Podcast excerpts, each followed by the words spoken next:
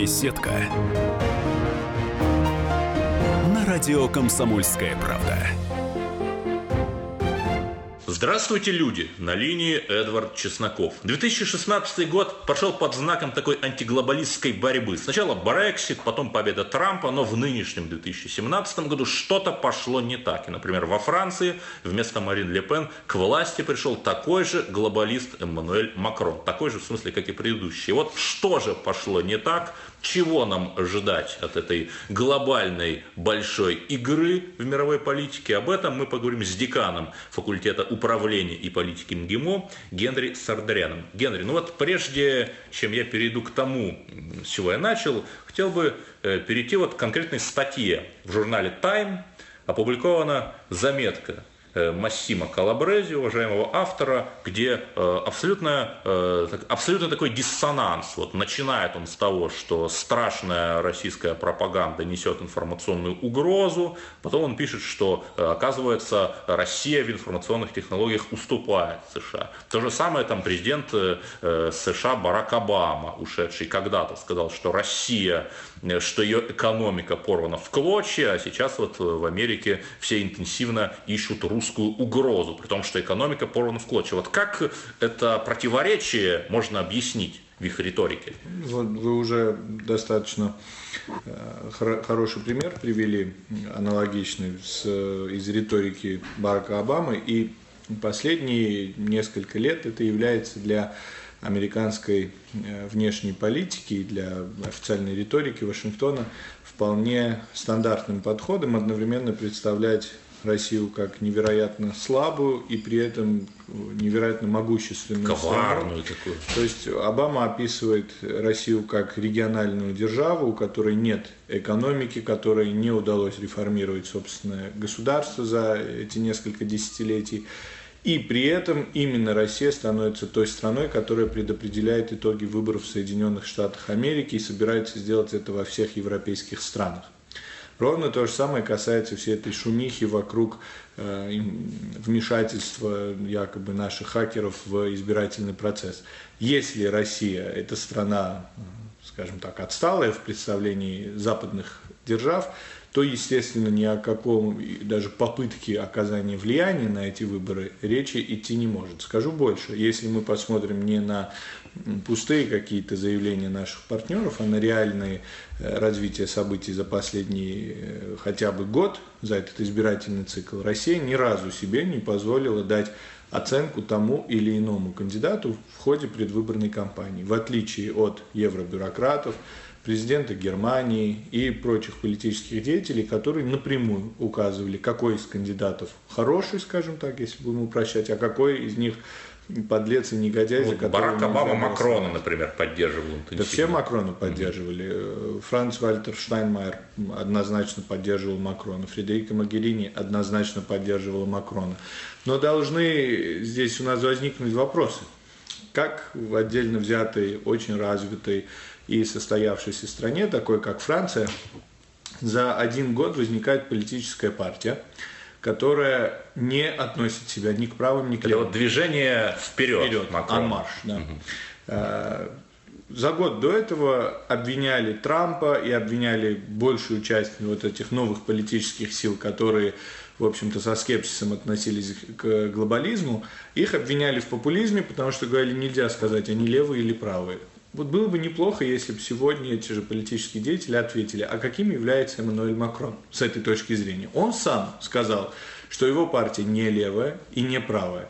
А, хотя мы знаем, что он был министром при правительстве социалистов и очень тесно связан с этой партией. Из нее сейчас начинается отток кадров его эту партию. Поэтому это первый вопрос, на который было бы неплохо, если бы ответили. Второй вопрос в этой связи – это как же вообще возможно в стране с такими политическими институтами, богатыми политическими традициями, как Франция, за один год начать политическую карьеру и сразу же избраться президентом республики? Это удивительно просто. То есть он же самый молодой со времен Наполеона, э, глава Франции. При этом надо отметить, что Франция это страна с достаточно богатыми традициями и партийной системы. Это страна, где традиционно противоборствуют социалисты с партиями так называемыми галлистов, потому что они по-разному называются в течение этого времени с момента прихода Шарля де Голля. Но всегда есть такая ярко выраженная правая партия, есть всегда социалисты и, как правило, национальный фронт, который выполнял роль, ну, это не очень красивое слово, но спойлера, который вот, давал возможность выплеснуть свое недовольство какой-то радикальной части населения.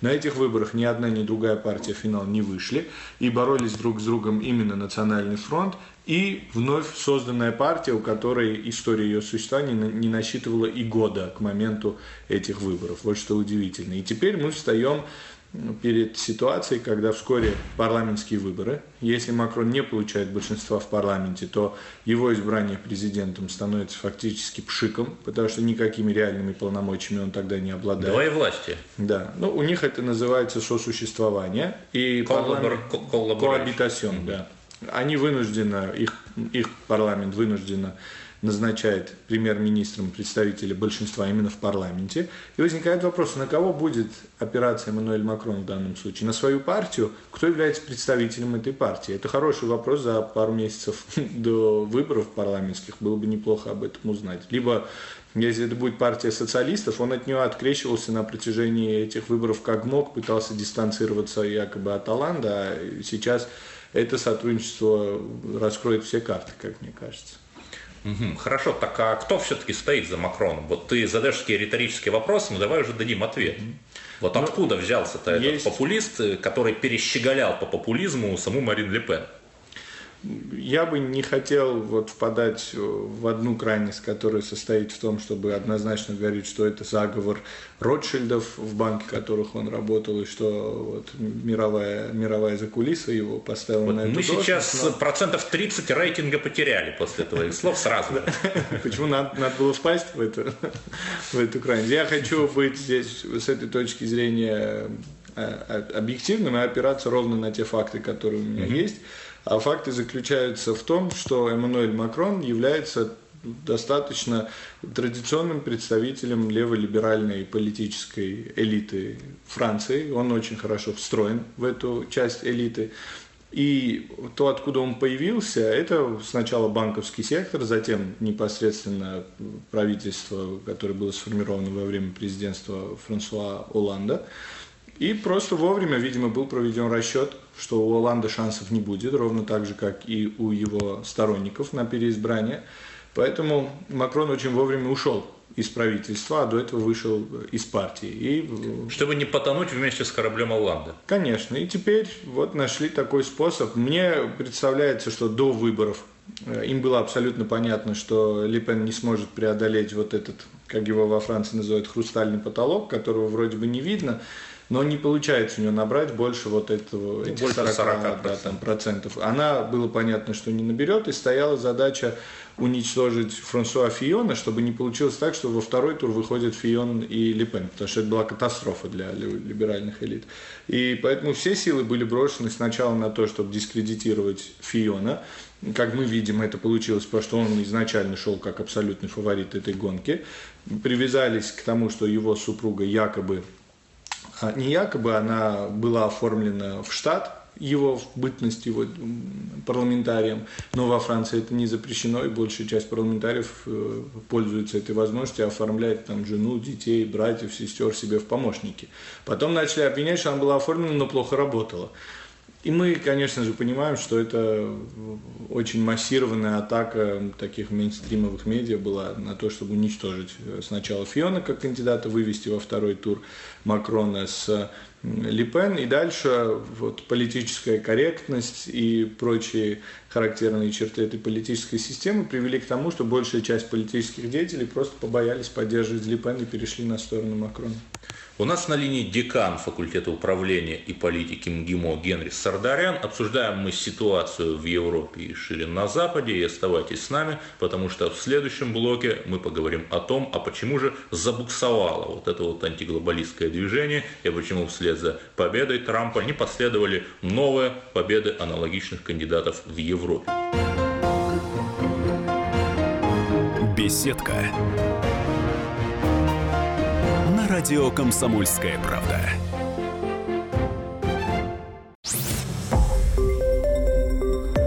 Радио Комсомольская правда. Более сотни городов вещания и многомиллионная аудитория.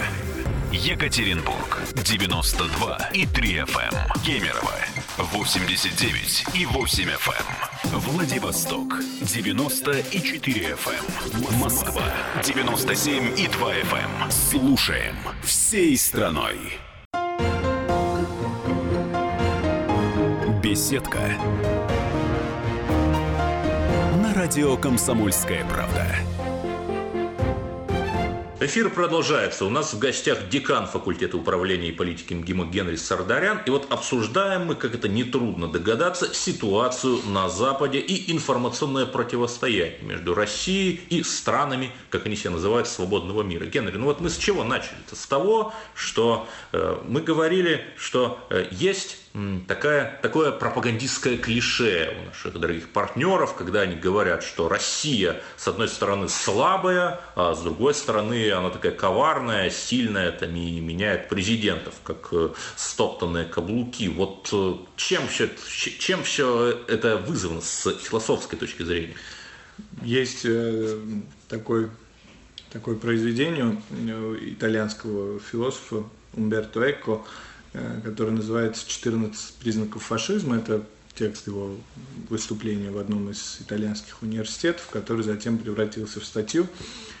И там он приводит 14 признаков, которые не являются исчерпывающими, то есть нельзя там, по одному принципу судить, что страна является фашистской, но совокупность этих 14 признаков вместе дает понять, что, в общем-то, дело э, идет именно к этому. И один из этих признаков – это постоянное создание ситуации такой осажденной крепости, что вокруг, вокруг враги. И для того, чтобы описывать этих врагов, необходимо их э, постоянно трактовать как бесконечно слабых, которых мы можем уничтожить за один день. Нам стоит этого только захотеть. И при этом они невероятно мощные, потому что плетут мировые заговоры. Да, да, русские хакеры создают. И мы э, видим вот этот принцип, видимо, американское общество очень расколото. И мы это увидели по итогам выборов в США. И сегодня этот водораздел преодолеть не удается. По всей видимости, избрана тактика, с одной стороны, создания этого образа внешнего врага для того, чтобы это общество было в большей степени консолидировано.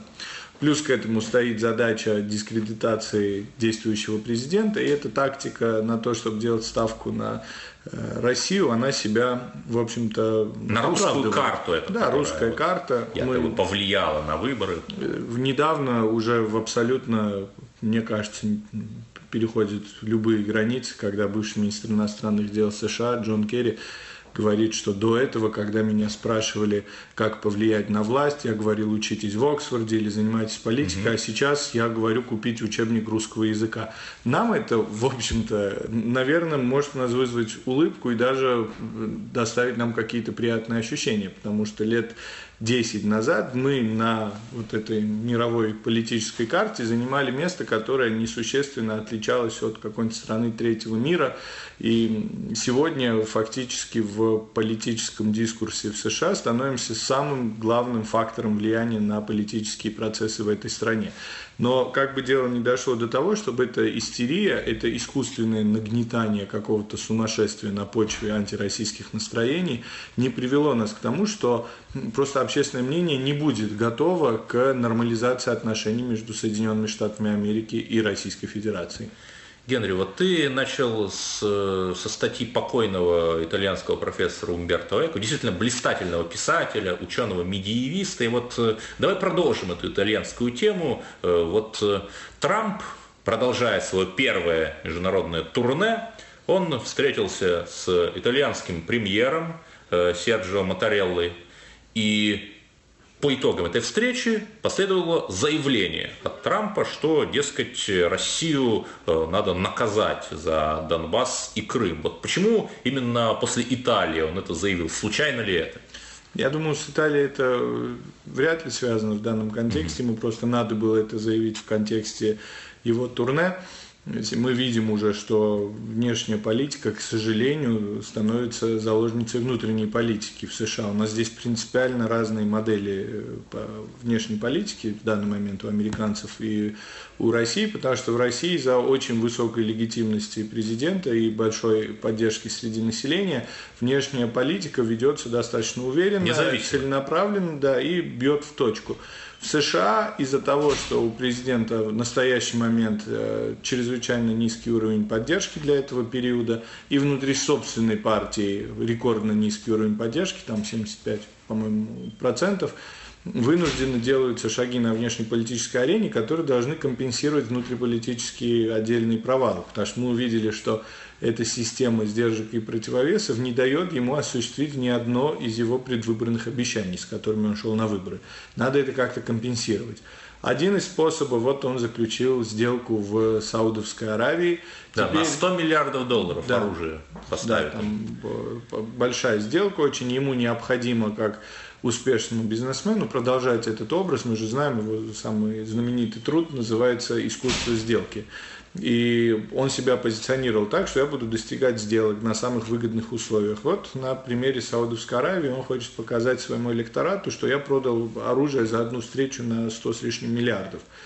Теперь, так как разгорается эта истерия антироссийская, он уже несколько раз показал, что будет, э, по крайней мере, на уровне риторики заявлять отдельные вещи, которые якобы могли бы понравиться вот колеблющемуся электорату, э, то он за, э, не, не назначил Флина на должности за подозрение да, связи Майкл с Россией, Флин, да. это советник по нацбезопасности, как раз уволенный да. по обвинению в связи с Россией. Но так э, все-таки можно ли ожидать, что Трамп, играя на ожиданиях вот этого либерального электората, все-таки готовит почву для хоть какого-то, хоть какой-то нормализации русско-американских отношений, или все будет так же, как при Обаме, Э, так же, как во времена Холодной войны и так далее.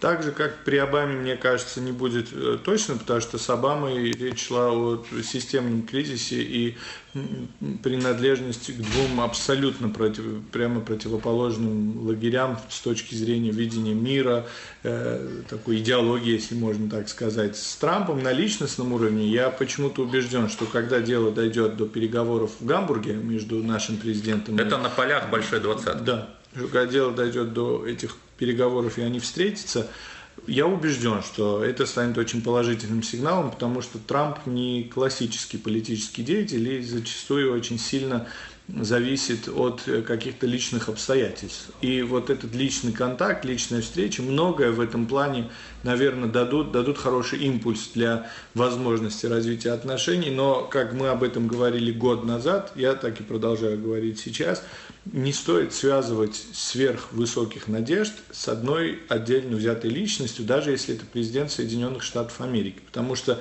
ну, мы на примере каждого из тех проектов, которые хотел реализовать Трамп, увидели, что институты политические, которые существуют в этой стране, нацелены на то, чтобы не давать осуществлять эм, те проекты, которые выходят за, вот совершенно уже за пределы ожидания этой политической элиты. А произойдут ли изменения внутри элиты? Скажем, сможет ли Дональд Трамп сформировать новую элиту внутри республиканской партии, приведя туда новые лица, тоже бизнесменов, патриотов. Крупных, патриотов. Произойдет это или нет? Получит ли он поддержку населения или нет? Недавно мы для студентов нашего факультета организовали лекцию одного из основателей телеканала Fox News – который оставил это этот... Джек Хенник Да, Джек Хенник. Он оставил этот канал, сейчас уже работает в России над э, другим проектом. И э, вот он рассказывал, как сильно воздействуют средства массовой информации на общественное мнение, и как зачастую искусственно они навязывают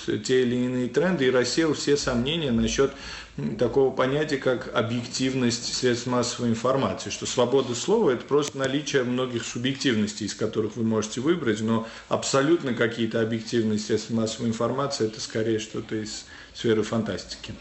Ну хорошо, так все-таки развивая эту тему, с которой мы начали, э, Правильно ли я понимаю, что больше нет никакой надежды на вот такой э, консервативный реванш, что в Европе, что в Америке, потому что мы видим э, Мануэля Макрона, который победил, представляя эти глобалистские элиты, или вот э, все-таки стороны перегруппировались и готовятся к новому противостоянию? Ну нет, я думаю, надежда безусловно есть, потому что, несмотря на то, что избрали Макрона и в Голландии переизбрался действующий премьер-министр, проблемы никуда не улетучились, они не смогут их решить теми же методами, которыми решали на протяжении, пытались решить на протяжении последних лет. Во-первых, давайте обратим на внимание на то, как переизбрались вот эти глобалистские силы. В Голландии вынужден действующий премьер-министр был вынужден пойти на ужесточение риторики в отношении мигрантов и очень хорошо воспользовался ситуацией с э, желанием турецких министров различных да, да, проводить там агитацию и жестко просто сгонял их там с площади для того, чтобы на это оседлать волну национализма, которая набирает обороты в Нидерландах. И тут два выбора. Либо они перестанут быть либералами и начнут становиться большими консерваторами, что, скорее всего, невозможно в этих условиях.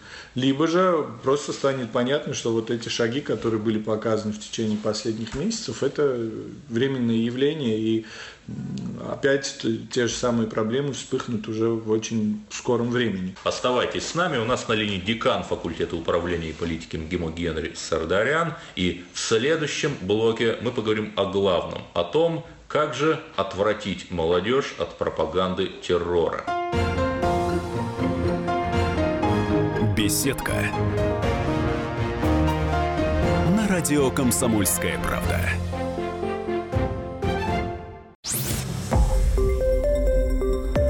Радио «Комсомольская правда». Более сотни городов вещания и многомиллионная аудитория. Владимир 104 и 3 FM. Эм. Пермь 96 и 6 FM. Эм. Ижевск 107 и 6 FM. Эм. Москва 97 и 2 FM. Слушаем всей страной. Беседка. На радио «Комсомольская правда».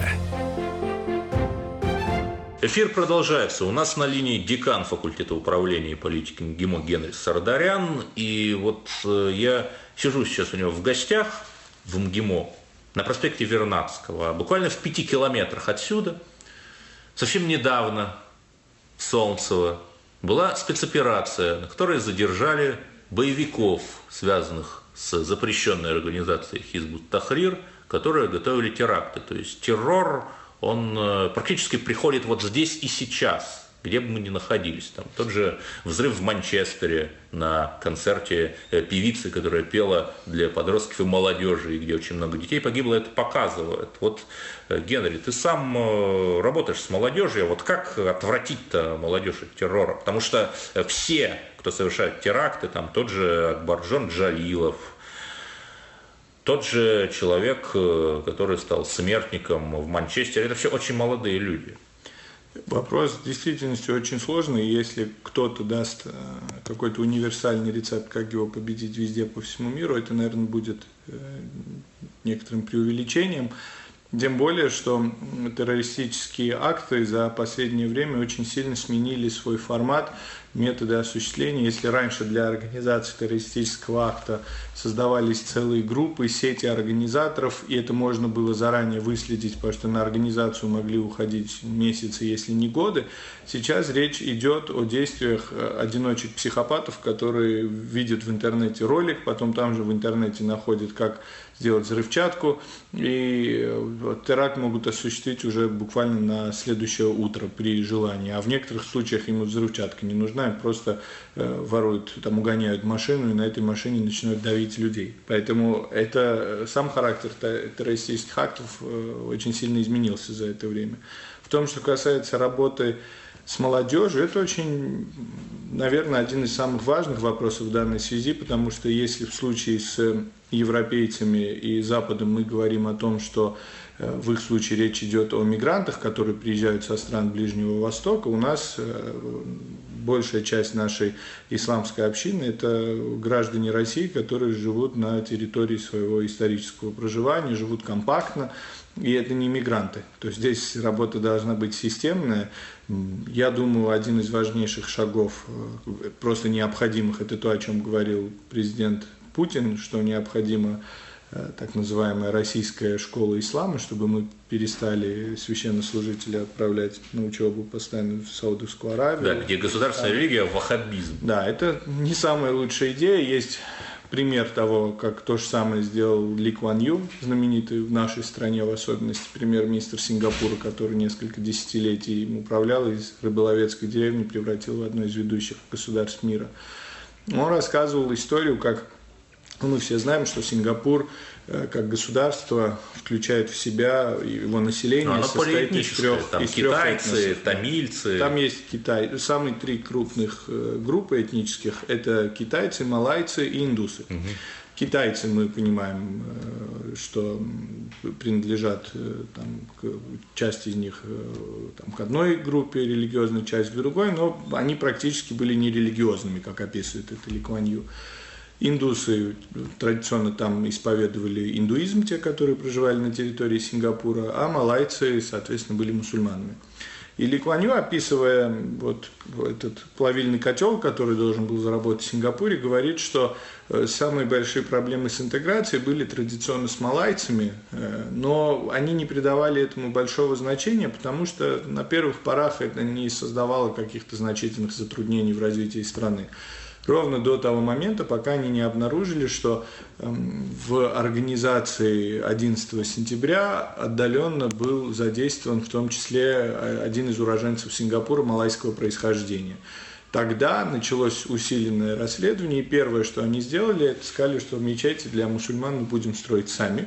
Мы не дадим это делать катарским различным фондам да, или только саудовским катарским. Э, фондам, что мы э, будем строить их сами и проповедовать там будут не саудовцы, катарцы и прочие товарищи, а наши местные воспитанники. Вот я думаю, это важный, один из важных тезисов в этой связи. Второе, что очень важно, это не оставлять идейного вакуума для вот, молодых людей. Потому что мы понимаем, что те, кто выбирают для себя эту тропу, они, видимо, оказываются потерянными в этом современном мире, не могут себя в нем найти и видят в подобных радикальных проявлениях для себя способ достижения какой-то очень странной, но в их представлении справедливости. Радикализм всегда соблазнителен. Да, он для них сейчас заменяет какие-то революционные движения там, начала 20 века, допустим.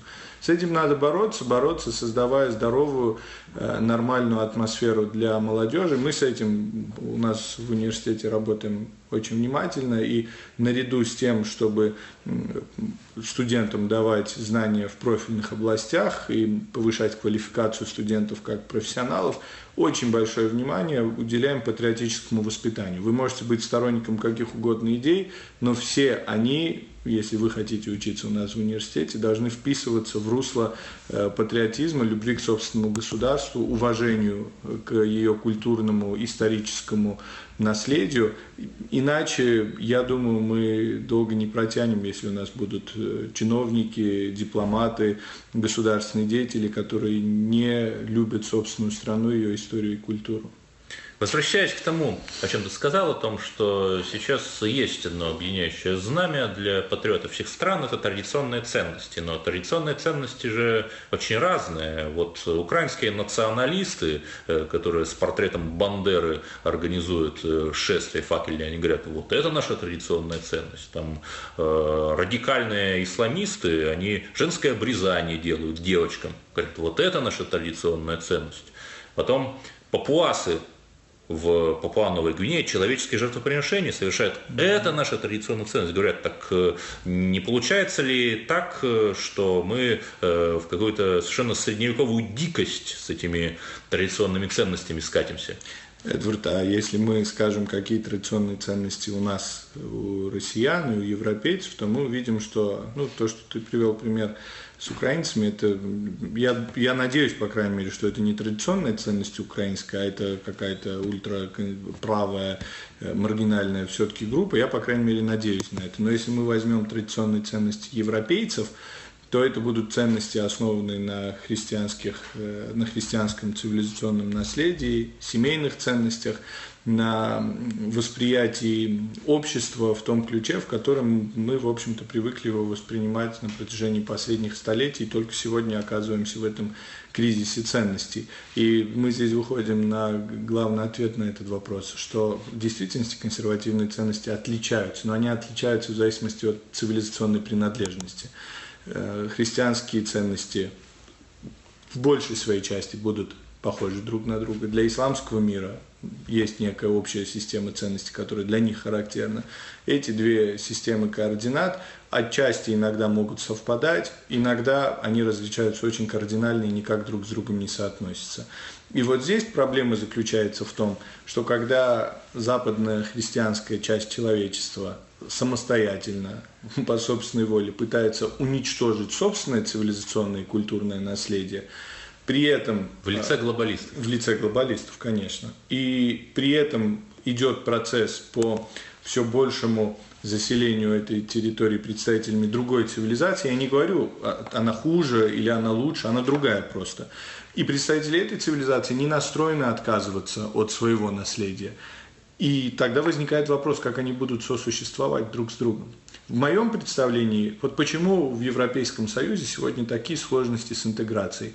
Потому что с момента реформации в, на территории Европы начался процесс вот этого выстраивания национальных государств. С 16 века. Да. До этого был прекрасный пример э, интеграции Европы в рамках такого католического мира западного, если можно так сказать. Потом с началом реформации выделяются национальные государства. Сегодня опять попытка уничтожить национальное государство, размыв границы. Но на основании каких ценностей? Что объединяет поляка и португальца сегодня?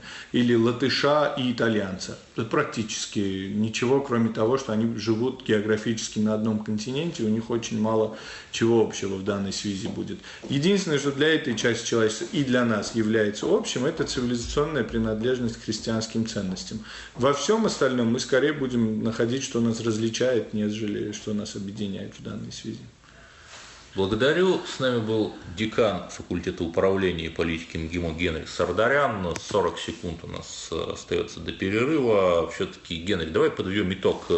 Надежда-то на то, что реванш все-таки э, правильных, консервативных, настоящих ценностей случится в Европе и во всем мире, она остается? По моим данным, которые я недавно изучал, в прошлом году впервые количество прихожан в церкви, количество прихожан, которые причащаются на Пасху, в прошлом году впервые выросло. Это в Европе? В Европе. За последние несколько столетий практически впервые рост. Поэтому надежда сохраняется, я думаю. Благодарю. Слушайте радио «Комсомольская правда» и о новых победах над антинациональной глобалистской бюрократией вы узнаете первыми. Беседка. На радио «Комсомольская правда».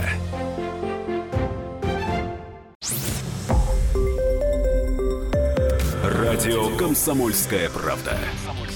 Более сотни городов вещания и многомиллионная аудитория. Донецк 106 FM. Севастополь 107 и 7 FM. Керчь 103 и 6 FM. Москва 97 и 2 FM. Слушаем всей страной.